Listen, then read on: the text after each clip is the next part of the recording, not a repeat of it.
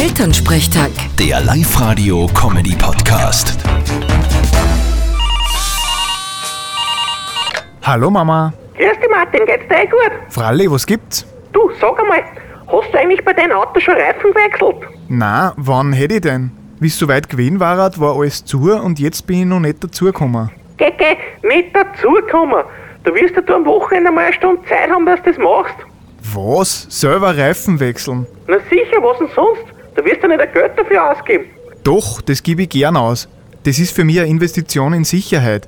Stell dir vor, das hält nicht und ich verliere einen Reifen. Ja, so botschert wie es du bist, ist wirklich sicherer, du lässt das machen. Danke, Papa. Aber ich tue heuer gar nicht wechseln. Ich fahre meine Winterreifen zusammen. Ich brauche sowieso neue. Das ist eine gute Idee. Zuerst das Eure aufbrauchen und dann erst was Neues anschaffen. So wie er es mit dem Papa auch macht. Äh, Der war gut. Vierte Mama. Bitte Martin. Elternsprechtag. Der Live-Radio-Comedy-Podcast.